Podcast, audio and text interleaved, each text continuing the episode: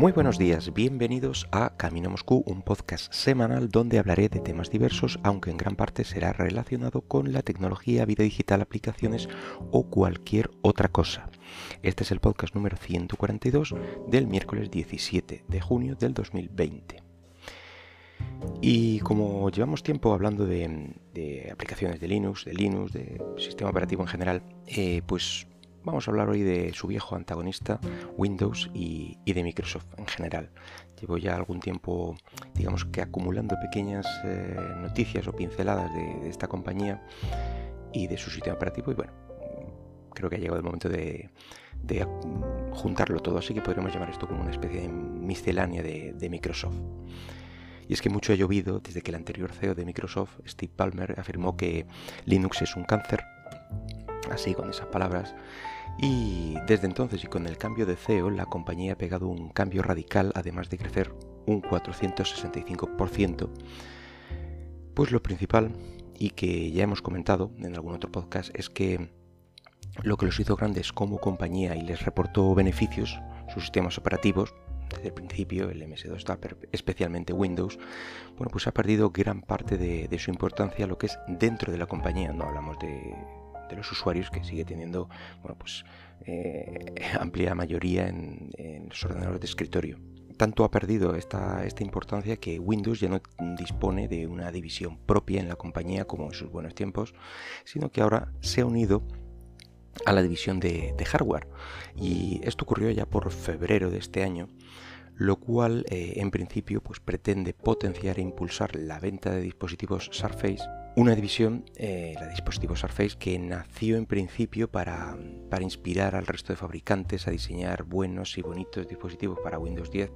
Mm, digamos que ponerles una línea a seguir, algo parecido a lo que hace mm, Google con sus, eh, con sus dispositivos Pixel.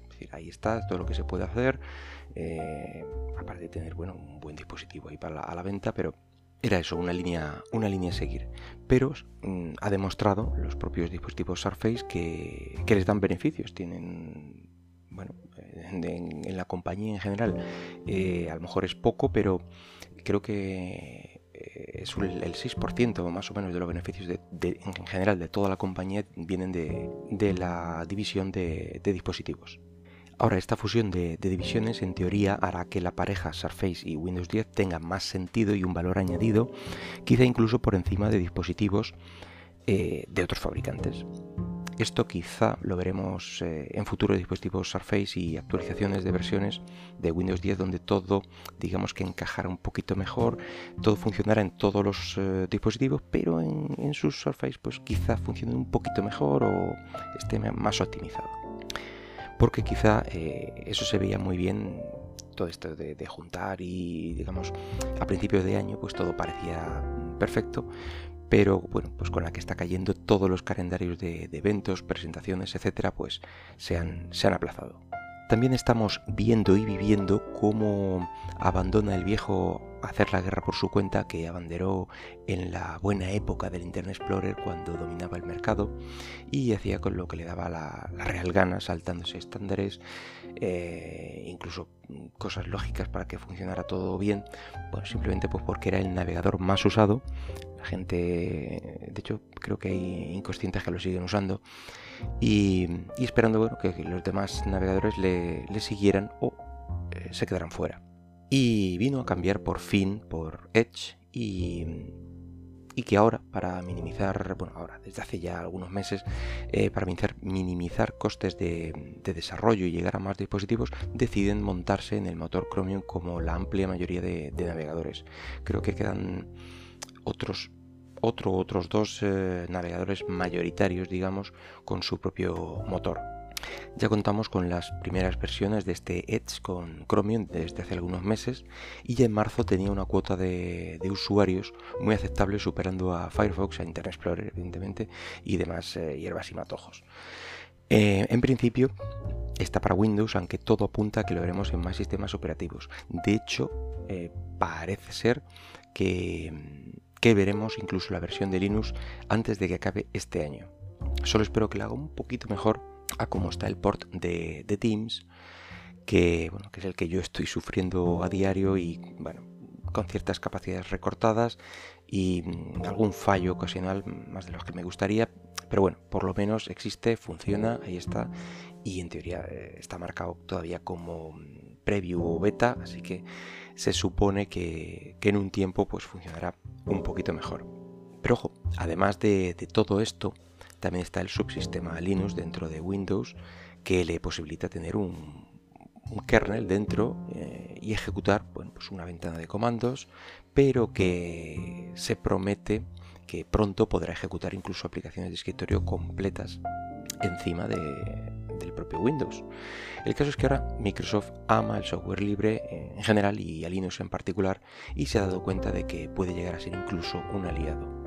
Lo último que hemos visto es cómo Microsoft se ha inspirado en los gestores de paquetes tan usados y amados en el mundillo Linux como apt de las distribuciones Debian y, y todas sus descendientes. Bueno, pues ha creado el suyo propio para Windows 10 con el nombre de Winget. Es un programa de, terminal de comandos. Sí, sí, va por comandos, como todos los buenos programas de este estilo. Pero bueno, que promete ser sencillo y rápido.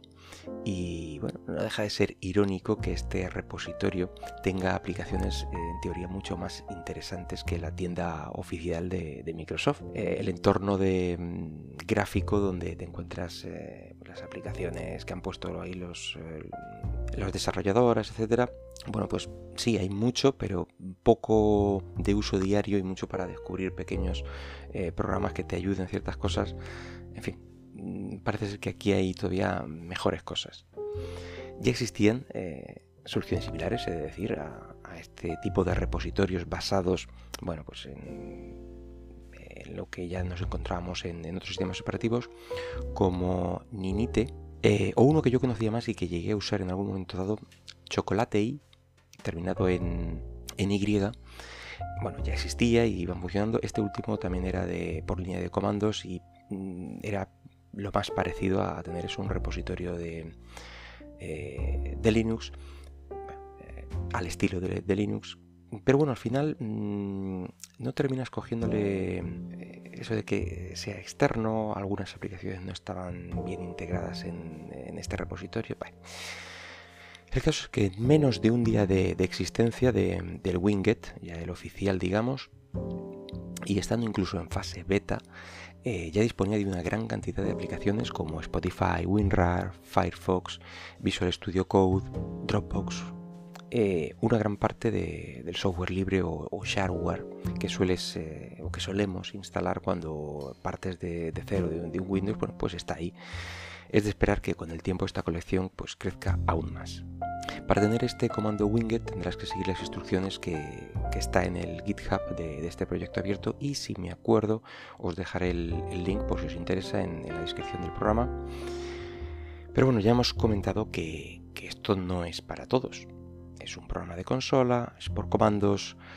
Bueno, pues eso debido de pensar un, desarrollador independiente y ha creado Winstall, que es una web y web app, parece ser, que, es un recopilatorio de todo el software disponible para, instalar de forma visual y bastante atractiva y bueno, que puedes usar accediendo a, su web, winstall.app.